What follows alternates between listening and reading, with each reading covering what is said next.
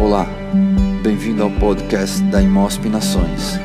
Esperamos que você seja abençoado com a palavra desta semana.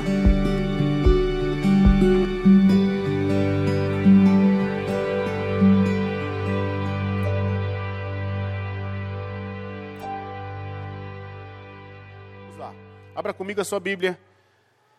No livro de Neemias, nos últimos cultos eu tenho falado a respeito de Neemias. Hoje eu quero trazer, mais uma vez, eu quero eh, encerrar essa, essa passagem, Neemias capítulo 6.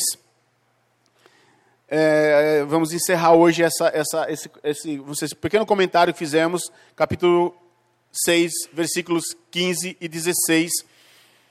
Enquanto você procura, é, deixa eu falar um pouquinho para quem não estava aqui.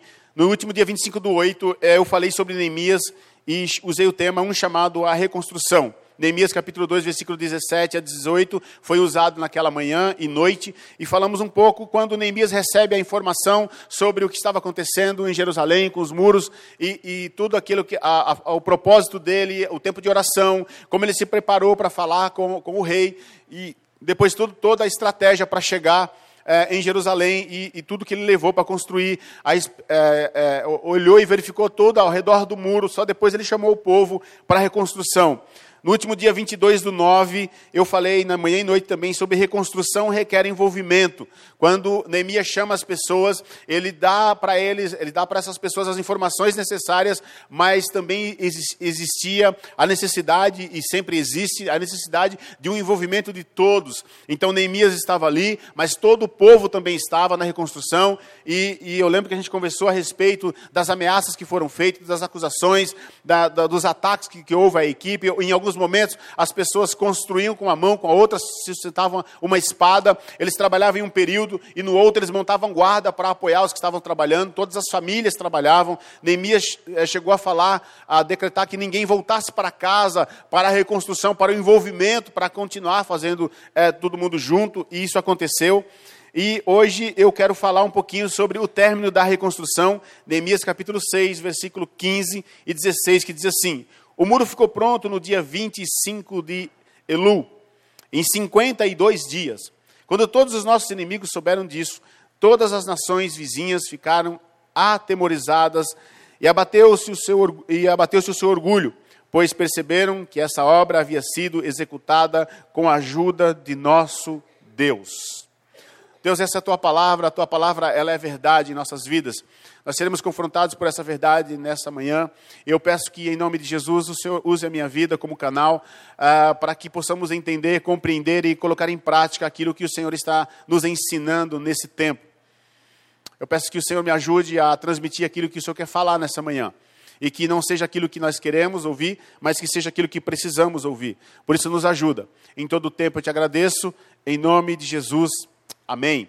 Olha só, como eu disse, Neemias está, estava tratando uma situação da reconstrução do muro, e ele começa a reconstruir, e começam os ataques, as, as situações.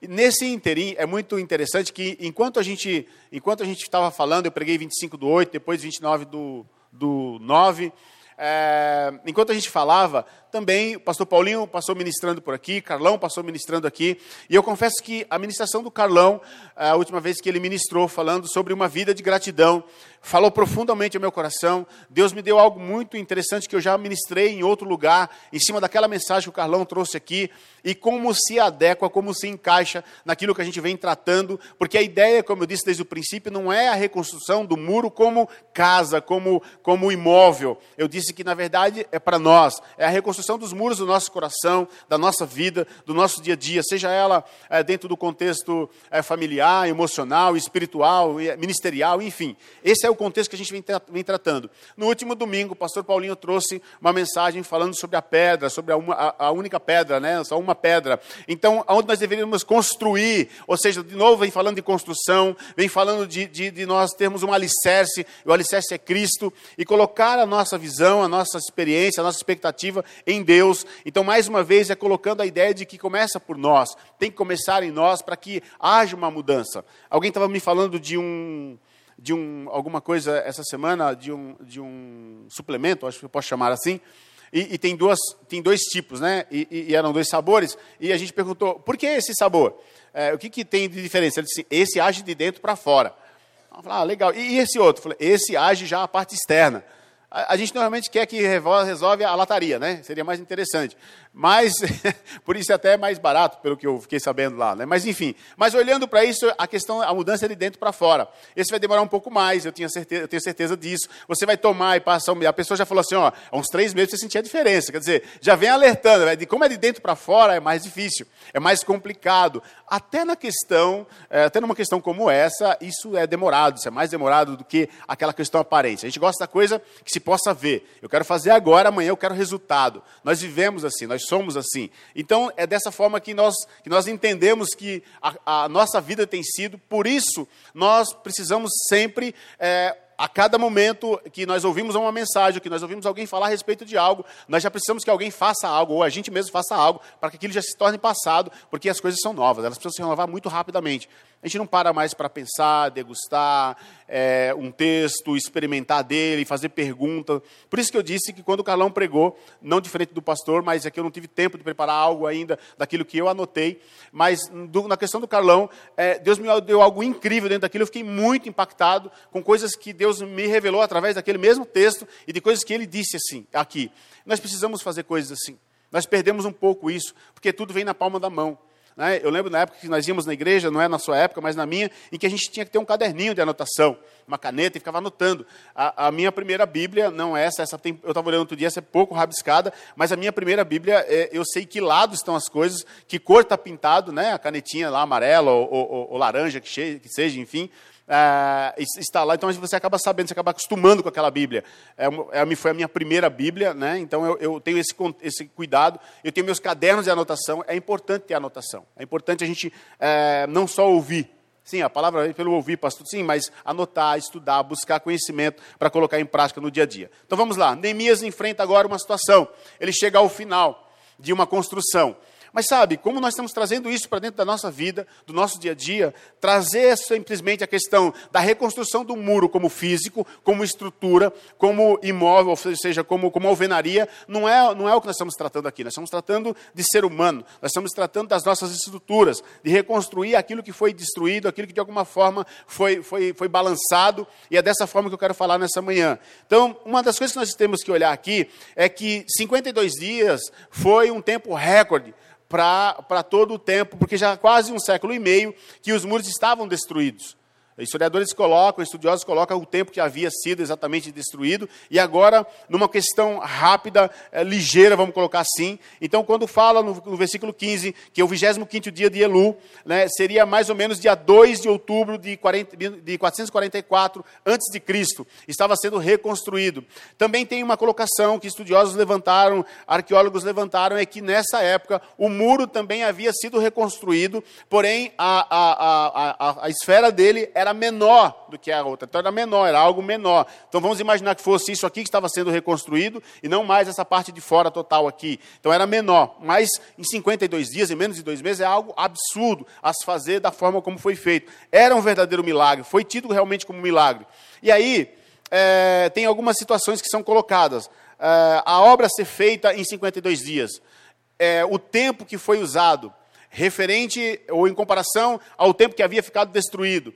Porém, se você for ver verdadeiramente e continuar lendo, Neemias não para no capítulo, é, no capítulo 6, e a gente for dar uma olhada um pouco para frente, você vai ver que Neemias continua, todos os textos que vão falar, tem uma situação ainda referente ao, ao que havia sido feito. E só no final, no versículo, no capítulo 13, é que você vai ver que ali vai ser lido o livro da lei, vai ser colocadas as estruturas novamente e no que deveria se acontecer a partir de então. Então, é, é, é aqui seria finalizado. Segundo estudo, de estudiosos, isso demorou mais mais dois anos e quatro meses. Então, os 52 dias foi para construir. E eu fiquei muito impactado quando eu comecei a ver, estudar e buscar informações a respeito disso, que na nossa vida não é diferente. Nós, nós fazemos uma reconstrução numa certa área na nossa vida, mas sempre precisa se fazer algo mais. Falando de reconstrução, algumas pessoas me procuraram, e, e, e isso é comum, e falaram: Nossa, é, essa questão de reconstrução é algo interessante. Uau, isso, eu estou mexendo com reforma na minha casa, eu estou mexendo com. Eu, mexo, eu trabalho nessa área, e isso, isso, isso me, me remeteu a, a, rever algumas coisas, a, a, me identificar com aquilo que foi falado. Joséfo, por exemplo, um, um, um, um é, historiador da época, é, ele fala a respeito desse tempo que foi, é, que foi que se levou depois dos 52 dias, que é o tempo de é, arrumar é o tempo de consertar algumas coisas que na rapidez não ficou perfeito. Você já fez uma construção, você já construiu algo, já, já fez algo, já seja não só uma, uma questão de alvenaria, mas já construiu algo, sei lá, nem que seja uma cruz lá, dois pedaços de madeira, você cruzou, depois olhou e falou assim, ih, está torto, tem que arrumar esse negócio. Já fez coisas assim? Sempre que nós fazemos algo, e principalmente se for uma reforma, nós vamos mexer em muito mais coisas do que nós imaginamos. Já mexeu com reforma, que você fala assim, ah, está tendo um vazamento. Quando você abre, tem um vazamento que já atingiu a parede, já atingiu o tijolo, tijolo, já tem que fazer um, barulho, um buraco maior, chega lá, a tubulação é de, é, de, é de ferro, aí você precisa falar, cara, isso vai me levar muito, vai ter que trocar tudo. Já passou por situações assim? Já viu aquela coisa de que você está mexendo na parte elétrica e fala, o problema é aqui, quando você vai olhar, toda a fiação está tá, tá bagunçada, todo o sistema está zoado, e aí quando você vai ver, você fala, meu Deus, tem que mexer em muita coisa. Na nossa vida não é diferente. Quando você mexe em alguma coisinha, é que igual o iceberg. Você mexe e fala assim, é isso aqui. Mas a verdade a coisa é muito mais profunda.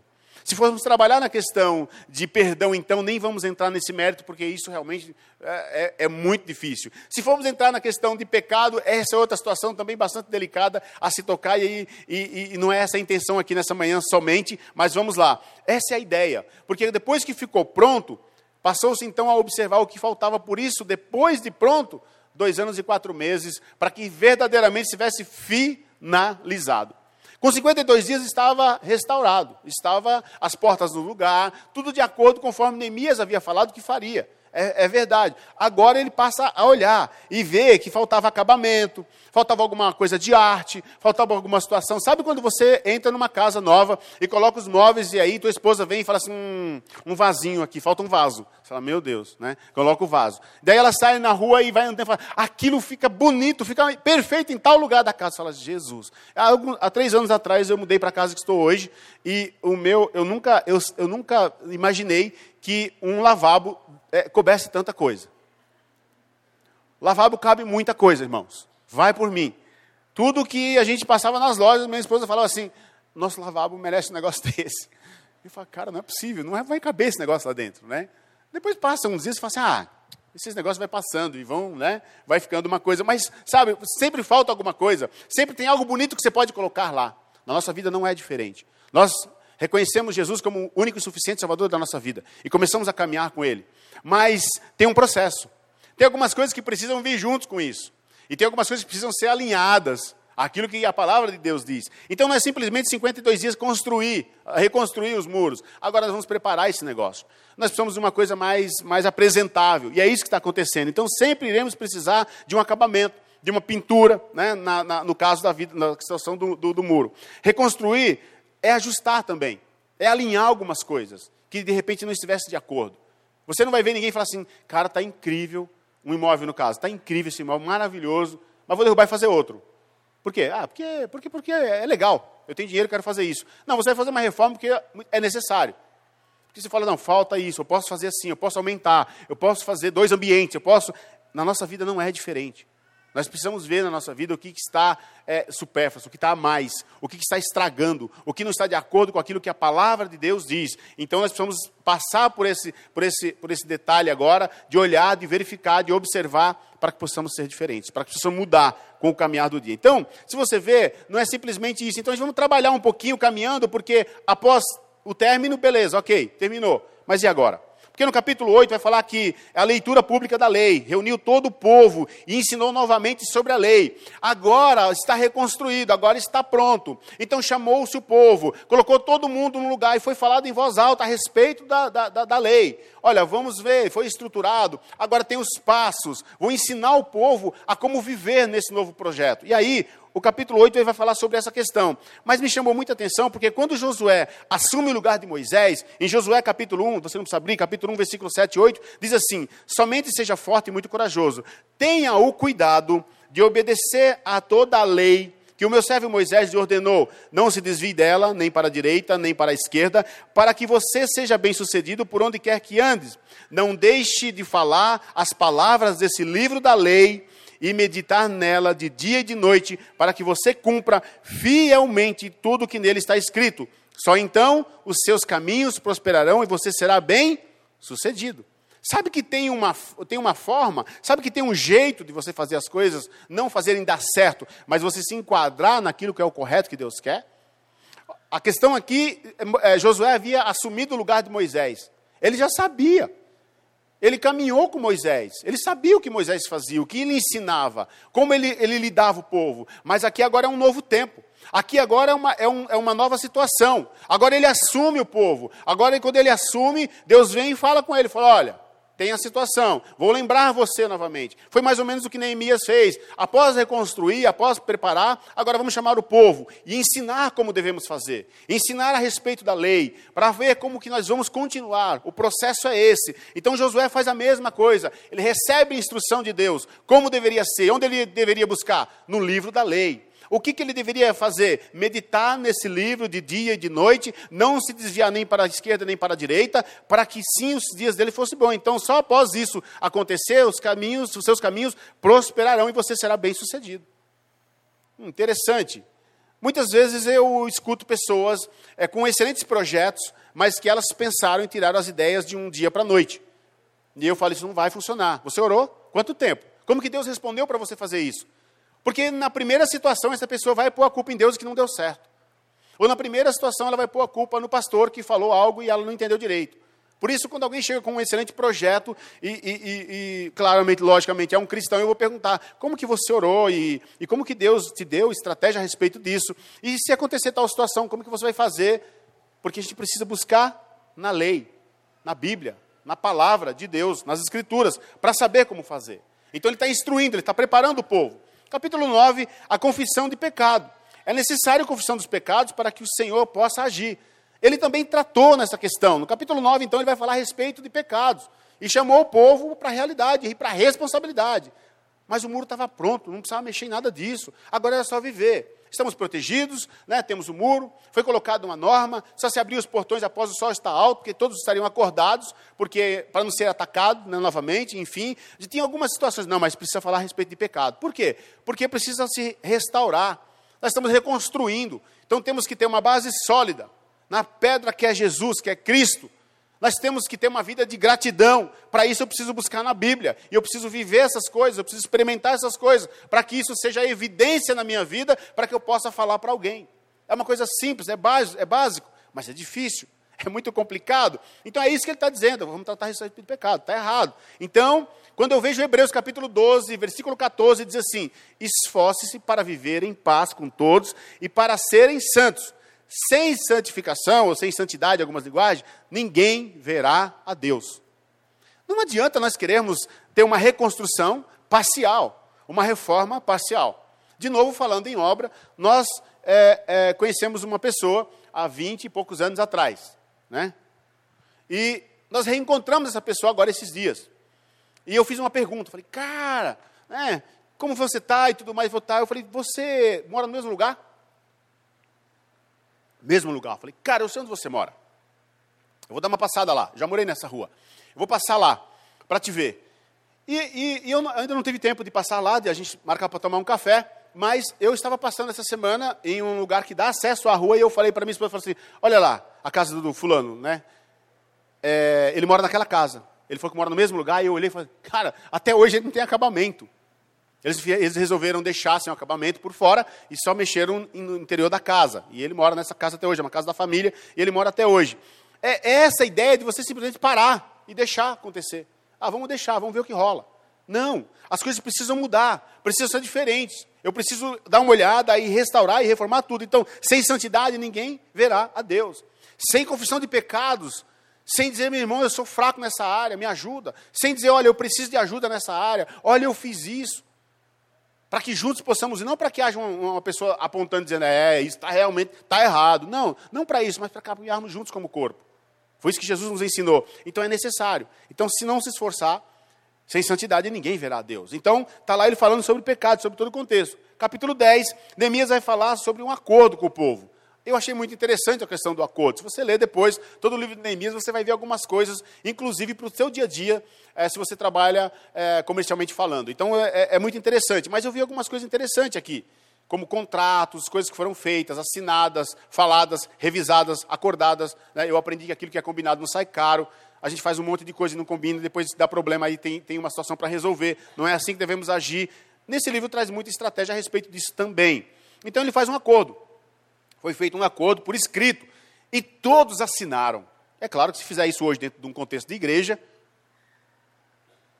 no meu, no meu, no, no meu, na minha forma de ver e de pensar, está errado. É a minha forma de controlar. Mas enfim, então a ideia, essa não é a ideia. Quando você faça por novos membros, a gente fala um pouquinho sobre essa questão da liberdade e de ser livre. Mas enfim, então a ideia aqui era que todo mundo assinasse, foi um acordo, que se comprometesse com tudo o que havia ouvido e concordado. Você já parou para pensar que nós levantamos as nossas mãos e cantamos algumas letras que não conseguimos viver? Você já parou para pensar que algumas letras que são projetadas dos, dos, hinos, dos louvores, enfim, que se canta hoje, não aqui nessa igreja, mas na igreja no contexto geral, então essa igreja está inclusa, você não consegue viver? Você canta porque estamos cantando todo mundo junto, mas se você parar para analisar, fala, é melhor não cantar esse negócio, porque eu não consigo colocar isso em prática na minha vida. Já parou para pensar sobre isso? Você já parou para pensar que você diz sim ou diz amém a algumas coisas que nós perguntamos assim, porque você está no automático, mas que você não vai cumprir? Eu também sou assim, nós, somos, nós somos, estamos no mesmo time, tá? Estamos no mesmo barco. Você já parou para pensar algumas coisas que a gente faz por impulso e depois fala assim, tomara que esqueçam, porque eu não vou fazer esse negócio. Tomara que ninguém me cobre mais. Aqui ele pediu para. Ó, vocês ouviram, vocês sabem do que se trata e vocês vão assinar isso aqui. Então foi assinado. Como Neemias chamou Esdras para liderar essa, esse contexto, falar assim: ó, vai lá, você leu, já falou, agora vamos assinar. Todo mundo vai ser direcionado e ensinado a fazer dessa forma. Isso significa compromisso. Tem que ter um compromisso. O nosso compromisso não precisa ser assinado aqui. Eu não preciso que você venha aqui com um livro, eh, a gente coloque um livro aqui, e você venha aqui na frente, e você assine esse livro, dizendo, pastor, eu me comprometo a chegar no horário do culto, eu me comprometo a participar do departamento, me Não, não precisa nada disso. Nós precisamos caminhar junto como corpo, eu entendo que nós estamos juntos, mas a nossa, a, esse comprometimento tem que ser não só comigo, não com a liderança, não, mas com Deus. E eu só vou cumprir isso com Deus se eu cumprir com o próximo. Você viu que é automático, não tem como? Se você falar assim, eu só vou cumprir com Deus, está errado, porque não está cumprindo com o próximo. Se você falar, eu só estou cumprindo com o próximo, quero que Deus né, vá às favas, pelo perdão da palavra, está errado. Não tem, não funciona. Era isso que ele estava chamando a atenção. E olha só, Eclesiastes capítulo 5, versículo 2 a 7, diz assim: Não sejam participantes de lábios com apresentar, como não apresenta o vosso coração, como promessas diante de Deus. Deus está nos céus e você está na terra. Por isso, fale pouco Olha o alerta. Toma cuidado com o que você promete. É interessante isso. Ele continua dizendo, 5 da, da, é, agora 3. Das muitas ocupações brotam sonhos, do muito falar nasce promessas vãs e tolas. Já, já escutou alguém que promete mais que a boca? Para não falar outra coisa? Eclesiastes está tratando disso. Quando você fizer um voto, cumpra sem demora. Pois os tolos desagradam a Deus, pois você cumpra o seu voto ou a sua promessa, né? É melhor não fazer voto ou promessa do que você não pode cumprir. Quando nós falamos com os solteiros, nós falamos sobre defraudação. Essa é uma das questões de defraudação. É quando eu digo, né, eu crio uma expectativa em você, mas eu não estou nem um pouco preocupado em atender essa expectativa, né, em responder a isso. Então isso é defraudação. Continua. É melhor não fazer o voto. Se você fizer, cumpra. Não permita que a sua boca o faça pecar. E não diga ao mensageiro de Deus: o meu voto foi um engano. Já foi, votou, falou, prometeu. Se prometeu, cumpra o que está dizendo. Sete, em meio a tantos sonhos absurdos e conversas inúteis, tenha o temor de Deus. É muito mais importante você dizer: não, não vou fazer. Não, eu não consigo, pastor, esse negócio. Tá? E a gente vai tentar juntos, do que falar, vou fazer. Estamos juntos nesse negócio. E não Aqui eles precisavam assinar. É, era um caminhar. Veja que depois que reconstruiu, que a cidade estava protegida, agora tem algumas situações para alinhar. Não foi simplesmente, beleza, vamos fazer uma grande festa, matar uns, uns dois boi aí, tocar fogo, e, e, sei lá, e vamos fazer uma festa louca e dançar a noite inteira, ou sete dias, enfim, então não, não. Vamos colocar as coisas, cada uma no seu devido lugar. Então, quando eu começo a minha caminhada com Cristo, a minha reconstrução, aquele, aquele, aquilo que estava detonado, que estava deteriorado, agora está sendo reconstruído, é preciso alinhar algumas coisas. É preciso entender e colocar cada ponto no seu lugar. Capítulo 11 ele vai falar sobre a repovoação de Jerusalém. Olha que interessante. Mas o povo não estava lá ajudando? Não, todo mundo não trabalhou, não foi incrível? Não, tem que repovoar. Vão vir pessoas. Isso significa que pessoas vão vir. Então vai mandar pessoas de fora, Deus vai mandar. Nós podemos esquecer, não podemos esquecer que a igreja é um grande hospital. E todos que estamos aqui, e, e se, algum, se, alguém se, se, sente aqui mega sarado, glória a Deus pela sua vida, e eu peço que no final você ore pela minha vida, que ainda não estou sarado 100%. Porque nós precisamos entender que se é um grande hospital, vão vir os doentes. E quando os doentes chegam, doente dá trabalho, irmão. Doente dá trabalho. Por, é, eu não diria ironia do destino, mas por algumas razões, e por viajar muito, certa parte da minha vida, eu, eu vi muito, muitos acidentes, assisti muitos acidentes. E eu, durante muito tempo da minha vida, eu era um cara que, se acontecesse um acidente, eu era o primeiro a chegar para tentar ajudar. Não tenho problema de, de, socorrer ninguém, não tenho problema com sangue, essas coisas, né? Eu tenho amigo que se vê, cai na hora. Vê o sangue, já caía, eu tinha que socorrer dois. No meu caso, não. Então eu vi em estrada, tá andando, carro capota, eu paro rapidamente, saio correndo, sou o primeiro a chegar, tentando tirar as vítimas, acalmar pessoas e tudo mais. Mas uma das coisas que eu mais percebi é o desespero das pessoas após um acidente. Elas estão transtornadas. E você tem que acalmar a pessoa. Você tem que acalmar essa pessoa. Você tem que cuidar dela naquele momento. Mas então você fala, cara, mas está tá doente, está precisando de ajuda, eu estou tentando ajudar, ele está se debatendo, está querendo fazer tudo que eu estou dizendo que não. Paramédico passa muito por isso, enfermeiro passa muito por isso, nos hospitais as coisas acontecem. Na igreja, que é um grande hospital, seria diferente? Não, irmão. Na igreja, as pessoas também vão vir doentes, machucadas, e elas não vão, às vezes, nos ouvir, porque elas, elas querem uma cura imediata, ou, ou algo que cesse aquela dor que elas estão sentindo, então, enquanto isso, elas vão dar trabalho elas vão se mexer, elas vão querer fazer alguma coisa, elas vão contra aquilo que a gente acha que já aprendeu que seria o correto. E aí a gente começa a falar, alguns a gente coloca para a esquerda, outros a gente coloca para a direita, outros a gente fala assim, ah, esse aqui deve andar mais perto. Nós fazemos esse tipo de situação, esse tipo de coisa. Então aqui, o que ele está dizendo é vai vir um repovoamento, vai vir, vamos ter que, que repovoar o negócio. Jerusalém vai vir pessoas e vai chegar.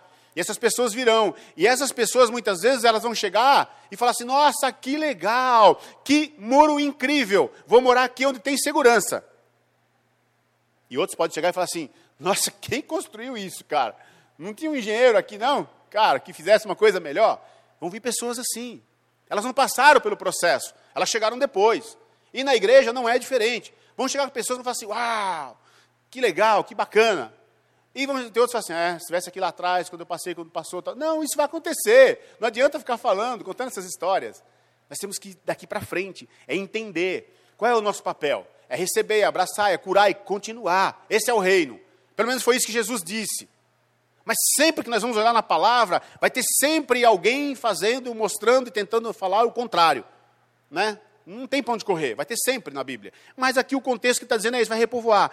E para esses que chegarem? Como vamos tratar? E para os que chegarem que vão se aproximar, para para pensar Josué. Eu sempre fiquei pensando a forma como Josué conduziu o povo. E uma coisa que foi muito interessante, se você pode ler lá depois, é quando ele começa a marchar.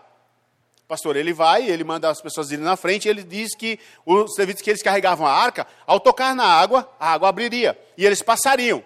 Agora para para pensar quanta gente tinha. E eles deveriam ficar com a arca levantada. Então imagina você carregando lá, pá, e está indo lá, 12, eu não lembro assim, mas enfim. E você está indo, e você fala assim, bom, a galera está vindo para passar. Você pisa na água, o mar se abre, o rio se abre lá para passar todo mundo, e você fica levantado, levantado com, as mãos levantadas, e aquilo passando, e aquilo é pesado. E você está olhando aqui, eu sempre imaginei eu segurando. Eu sempre sou muito mais pecador do que todos aqui, então eu sempre imaginei eu segurando. Eu ia ficar assim segurando, mas eu estou de olho, assim, ah, lá vem fulano mas fulano não deveria nem passar aqui, caramba. Né? Põe ele para trás, esse não deveria passar. Ele não, não, é a favor desse negócio. E vai passar outro cantando, e outro adorando, mas aquilo aí é um, um... Porque nós temos sempre a nossa forma de ver e de pensar. Mas eu acho louco porque todos passaram. né? Sabe aquele que você fala assim, tá, gente, gente, na hora que estiver passando, todo mundo vamos correr para fechar, para matar esse resto que está vindo aí, que você não merece atravessar com a gente. Não teve isso lá. Mas na igreja tem. No nosso dia a dia tem. No meio da nossa família, tem alguém que a gente não gostaria que viesse no, no negócio? Ou não tem? Será que é só na minha? Eu tenho uma família bem complicada, mas não vou falar sobre ela aqui. Mas a questão é essa: como vamos receber aqueles que chegam? Que vão falar assim, cara, que legal, vou dar as mãos e vamos caminhar junto. E você vai falar assim, hum, mas e se, e se as lâmpadas foram mais, fossem mais para cima? E se não tivesse tanta lâmpada, afinal de contas? E se você perceber, elas estão clareando só daqui para o teto está tá escuro. Tem sempre alguém que vai falar alguma coisa. No hospital alguém vai reclamar também. Esse é o grande hospital. Como vamos receber? Romanos capítulo 10, versículo, capítulo 12, versículo 10, diz uma coisa que bate assim, chacoalha a nossa cara e bate a gente no chão. E diz assim: Dedique-se uns aos outros com amor fraternal. Prefiram dar honra aos outros mais do que a si próprio. Cara, isso é uma porrada que pega assim e te joga, é um nocaute. Né? Romanos 12, 10. Dediquem-se uns aos outros com amor fraternal. Então, vamos parar, é o que o texto está dizendo, tá? Vamos parar de olhar para quem chegou depois, quem já estava, né? Já está construído. Nós estamos juntos. Agora tem um processo, nesse processo vamos juntos. Prefiram dar honra aos outros mais do que a si próprio. Irmão, nós temos, né? Espero que você tenha todos os dedos na mão. Nós temos então dez dedos na mão, certo? Em cada, é, cinco em cada, dez nas mãos. Eu acho que daria para contar as pessoas que nós conhecemos, às vezes, sabe lá, Deus incluindo a gente nesses dez, que vive isso aqui. Porque é difícil, não é fácil, é muito difícil. Você falar e falar, não, é melhor dar para o meu irmão. Não, não, não, para ele. Não, não, para ele. É tudo para ele. Uau, uau. Porque nós já vemos de um contexto que a gente quer um pouquinho para a gente. Já vimos de um contexto que a gente precisa é ter, né? E, e, eu preciso ter uma condição também. Essas situações não é isso que a Bíblia vai falar. Então, está repovoando. E ele está alertando. Vai vir gente tudo que é jeito. Vai vir gente que vai concordar com os muros que nós fizemos. Vai vir um que falar assim, mas se fosse mais largo. Vai vir outro que falar assim, cara, mas se fosse mais, mais alto. Mas se for, vai ter, vão ter. Isso é no teu dia a dia. Isso é na tua família. Isso é na reforma que você esteja fazendo. Isso é na, na, no caminhar. Isso é no ministério. Nós estamos acostumados como líderes a ver pessoas que a gente às vezes está empolgado. Fala, nossa, vai dar certo. Está indo, o negócio está indo. Alguém chega e fala assim, por que vocês estão fazendo isso? É quase como falar assim, vocês não estão orando?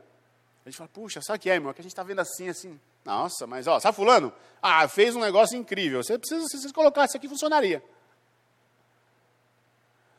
Enfim. Capítulo 12. A lista dos sacerdotes e dos levitas. Entre todos os que retornaram para lá, também estavam vindo sacerdotes, levitas, já haviam líderes constituídos naquele lugar. E aí, meu irmão, vai chegar mais pessoas. E como é que nós lidamos com essas pessoas que chegam com liderança? Da forma muito simples, de olhar e falar assim: Uau, que alegria, mais gente para nos ajudar. Uau, você tem experiência em que área? Junta-se aqui, vamos lá. Ou é só o que me faltava. Ainda bem que eu estou, tomara que esteja, que esteja me vendo. Eu cheguei primeiro. Eu já estou aqui, ó, eu estou nessa caminhada, espero que esteja me vendo aqui e não vai colocar fulano né, para ficar sobre mim, onde já se viu. Eu acho que nesse caso, a gente não tem muito para onde correr. A voltar a recorrer o mesmo texto de Romanos, capítulo 12, versículo 10.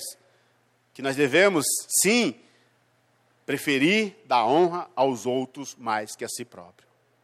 Já parou para pensar? Quando eu cheguei aqui, eu olhava para a liderança e falava, cara, tá incrível. Está muito bom. Eu encontrei já o pastor Paulinho aqui, o pastor Gonçalo, enfim, toda a liderança constituída hoje. Menos o pastor Davi Bai e Danielson que chegaram depois. E o pastor John, o resto está tudo aí.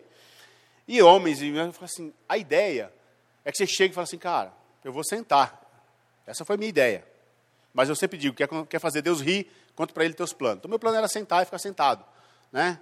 Proibir que me chamasse de pastor, já contei um pouco sobre essa história. E, e, e, e a gente continuasse.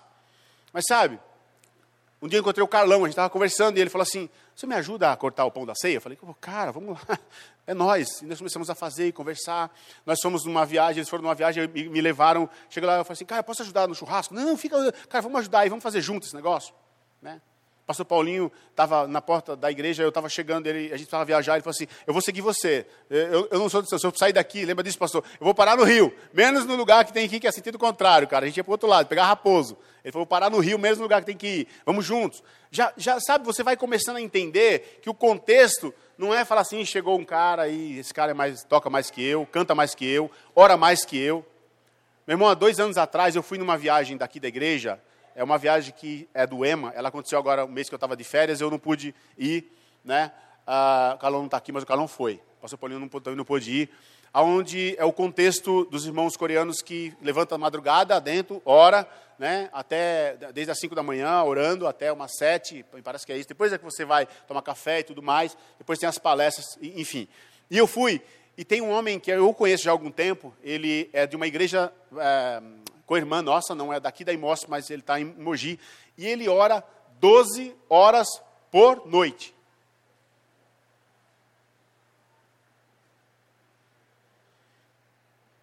Entendeu esse silêncio? Eu também fiquei assim. Mas a esposa dele estava lá e falou assim: é verdade.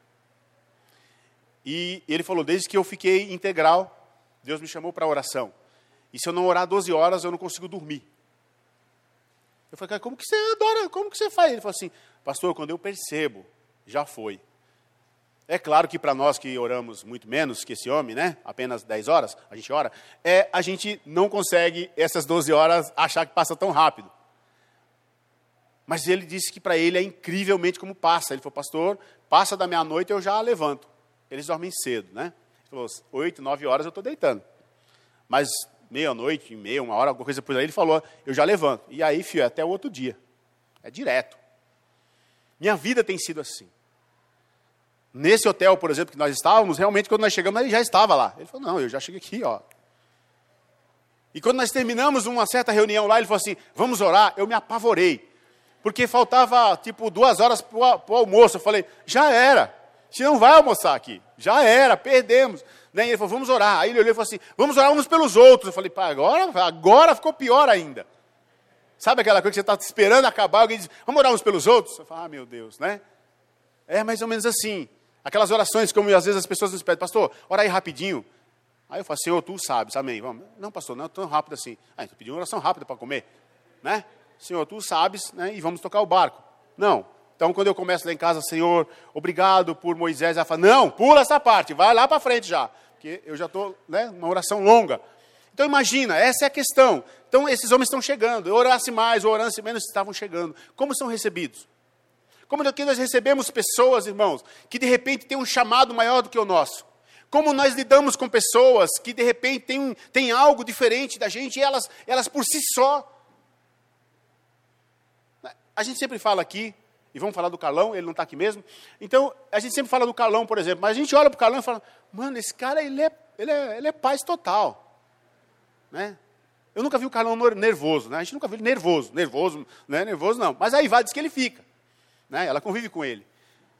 Porque ele está sempre, olha, e se, e se fizermos assim, se olharmos para cá? Eu não consigo. Eu sou, é colérico que chama, né? Eu sou colérico, alguma coisa por aí. Eu, eu não consigo ainda, né? O pastor Paulinho consegue, eu não. Então o Carlão, ele tem essa coisa, mas como que a gente lida com pessoas você fala, cara, nós temos que beber dessas pessoas. Na teologia fala beber, né? Tem que aprender dessas pessoas. Eu tenho que perguntar. Como que a gente senta com um homem, como eu sentei com o Dr. Russell Shedd, e faz uma pergunta que teologicamente tem gente se matando aí.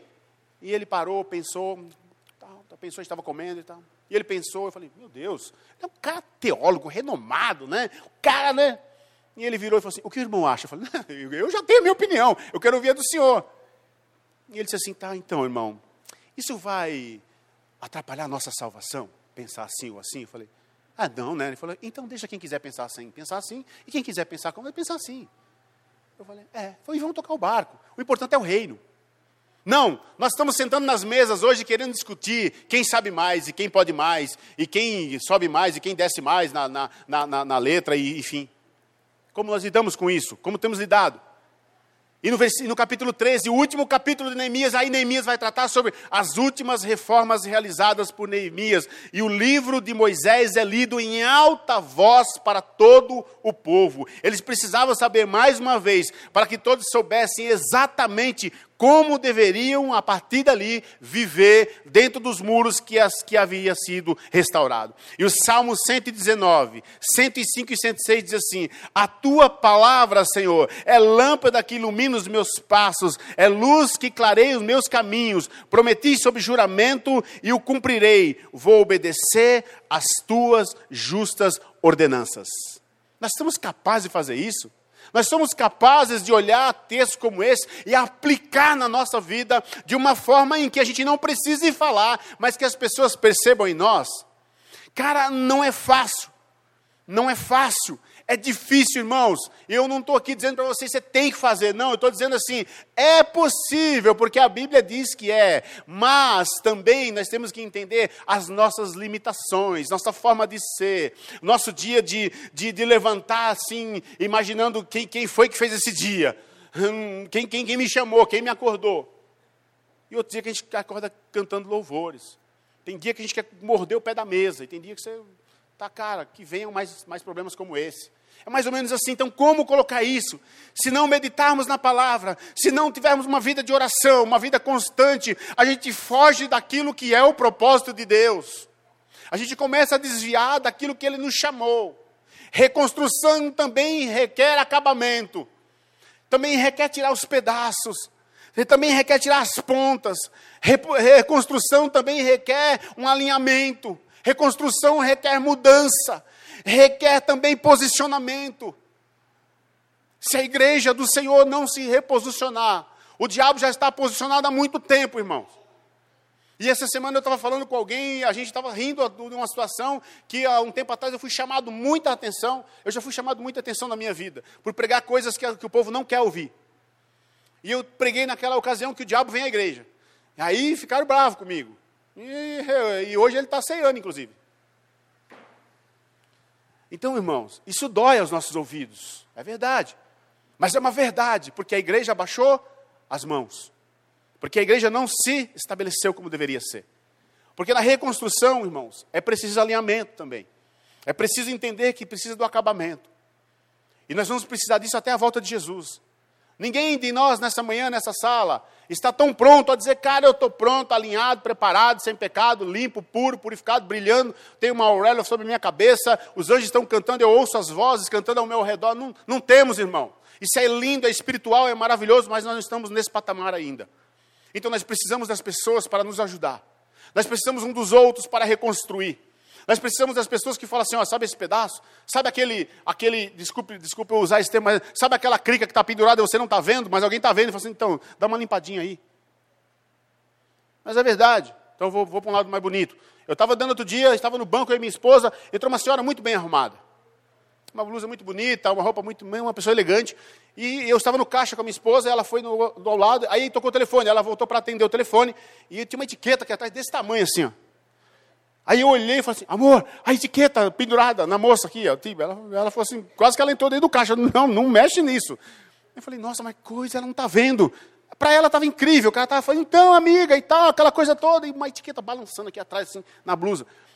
Aí, vocês riram que não eram vocês, né? por isso estão rindo. Aí a moça, duas moças auxiliares do banco, estavam lá, aqueles coletinhos, né? Aí elas estavam lá, não vou falar a cor, você não sabe qual é o banco. Aí elas estavam lá, com o coletinho, e ela olhou uma para outra e falou assim, olha lá, e eu estou aqui, né? Falei, ah, a moça percebeu. Avisou a outra. A outra falou assim, eu vou avisar. Falei, olha, vai ajudar. E ela chegou muito assim, falou, tudo bem com a senhora? Ela falou, ah, tudo. Foi terminar a ligação, tudo, querida. A sua etiqueta está aparecendo. Ah, meu Deus, aí te me ajuda, tá? E tirou a etiqueta assim, acabou, resolveu o problema. Causa, essas coisas nos chamam atenção. Essas coisas... Essas coisas acontecem, irmão. A gente não vê. Está em nós, nós achamos que estamos apavorando. Cara, eu sou o rei da cocada preta, o último pacote do, de biscoito, do, do, a última bolacha do, do, do, pacote. Lembrando que a última é sempre quebrada, esmagada, quebrada a ponta, porque ela está na ponta, ela cai, enfim. Né? Mas a gente quer ser a última Coca-Cola do deserto. Mas a gente não quer pagar o preço de dizer, cara, eu preciso me colocar na brecha, onde está o Ministério do Louvor? Eu quero me colocar na, eu preciso me colocar na brecha.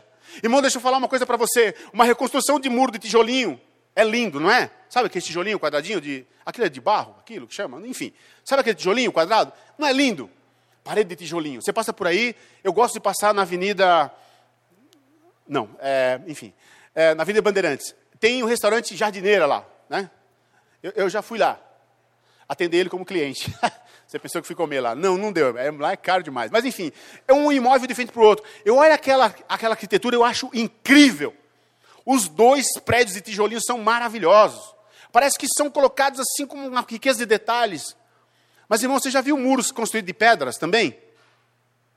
Quando eu vou para Catanduva, eu me identifico com, com, com, uma casa que tem lá, de, uma, de alguém amigo da família. Eu sempre pego que rua de interior para mim é tudo igual. Eu nunca sei. Rua de interior, para mim, desenharam tudo igual. Eu conheço São Paulo é, muito bem, tal, mas eu chego no interior e falo, meu, é tudo igual, isso aqui não dá para saber. Então eu, eu, eu me baseio para chegar na casa dessa amiga da família por uma casa de pedra, de, por um murão de pedra que tem. É incrível. O dia que derrubarem o muro, eu vou me perder, né? eu não vou conseguir chegar lá. Mas eu olho e falo assim, ah, é aqui que eu viro. E eu viro naquela rua. Me pergunta qual é a rua que eu não sei, mas eu identifiquei aquilo. Mas é lindo um muro de pedra, não é? Você já viu aqueles muros bonitos de pedra? Só que, irmãos, para construir um, um, um muro de tijolinho é fácil, é baba. Está tudo alinhadinho, tudo certinho, mesmo tamanho. E um muro de pedra? Tem pedra maior, tem pedra menor, tem pedra bolinha, tem pedra com bico, tem pedra com ponta, tem pedra. Mas depois de pronto, não fica lindo? Não fica maravilhoso? O que você percebe ali? A argamassa, irmão, está ali juntando eles. Ela está toda desenhada, pode ver. O muro está incrível. A argamassa tem hora que vira, tem hora que sobe, tem hora que desce, tem hora que está lá. Ela está por aqui, ela está para juntar aquilo ali. Sabe? A gente é muito bom em ser a pedra. A gente não quer ser a argamassa que une as pedras. Porque elas têm pontas, pastor. Elas dão problema. Elas dão choque. Isso não é legal. Não. Vamos ser argamassa. Mas aquilo ali é aquela pedra redonda, pastor. Vamos, vamos alinhar ela. Você também tem ponta. Não, mas aquela ali, pastor, é tal. vamos trazer. Vamos ser argamassa. Na reconstrução, precisa de argamassas. Onde estão? Quando eu chego aqui que eu falo assim, você é um improvável, e Deus usa improvável, muitas vezes eu ouço, eu ouço pessoas se alegrando. Mas eu quero perguntar nessa manhã, onde estão as argamassas? Que vão pegar essas pontas, redondos, maiores, menores, de tudo que é jeito, e vão alinhar. A tal ponto de olhar e falar assim, cara, está uniforme podemos passar a mão, que é quase imperceptível, que são pedras e pedras diferentes, porque a argamassa está juntando cada uma delas. Deus está buscando nessa manhã argamassa para juntar a sua igreja. Deus está buscando nessa manhã pessoas que entendam sobre reconstrução de uma forma simples, que depois de reconstruir, precisa olhar, precisa verificar. Às vezes, no última passadinha de pincel, o pincel bate no teto bem no cantinho do gesso, assim, bate no teto, e a parede é amarela e o teto é branco. Aí tem que dar uma mexida de novo. Não é assim? Não é assim? Você tem que fazer. De novo. Você não vai falar assim, ah, deixa assim mesmo. Ah, ninguém vai ver. Não. Não, vai falar assim, não, é o detalhe. detalhe. Você precisa tirar isso aí também. Precisa, precisa estar uniforme. Deus nos chama nessa manhã só os improváveis. Ele chama também a argamassa nessa manhã, para reconstrução. Um evangelho. Um evangelho de pessoas que não se suportam não é evangelho. Um evangelho que não permite que as pessoas estejam juntas não é evangelho. Um evangelho de pessoas que preferem estar longe de outras pessoas porque não conseguem lidar com situações não é evangelho. Nunca foi e nunca será o evangelho de Jesus. Eu jamais me calarei, jamais negociarei valores. E o evangelho de Jesus é um evangelho que une. É um evangelho de reconstrução. É um evangelho de caminhar juntos. É um evangelho de, de construirmos juntos.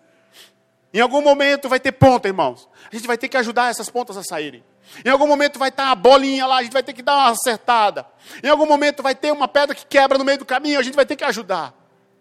Mas um evangelho de pessoas que levantam as suas mãos ou que ajudam o próximo só porque tem um valor financeiro na mão, não é evangelho. O evangelho de Jesus é caminhar juntos, olhando para o reino de Deus. Eu jamais calarei a minha boca em falar, irmãos, como igreja, precisamos ser diferentes. Nós já temos muito problema lá fora, já temos muitas acusações lá fora. Nós somos igreja, nós temos que pregar e viver o amor de Cristo, nós temos que pregar e viver a realidade do reino de Deus. Se eu estou seguindo um Jesus que andava nos palácios, está errado, porque o Jesus que eu sigo estava no meio das pessoas, dizendo que era possível. Eu sou o caminho, a verdade e a vida, ninguém vem ao Pai a não ser por mim. É esse Jesus que eu prego, é esse Jesus que eu digo. Por isso, numa reconstrução, é necessário saber que nós vamos passar por problemas, por situações. Mas a pergunta que fica é: está disposto, irmão, a reconstruir. Então vamos juntos, porque os ataques virão, os levantes virão. Mas Jesus já venceu. Amém? Glória a Deus. Deus abençoe você. Vamos louvar ao Senhor.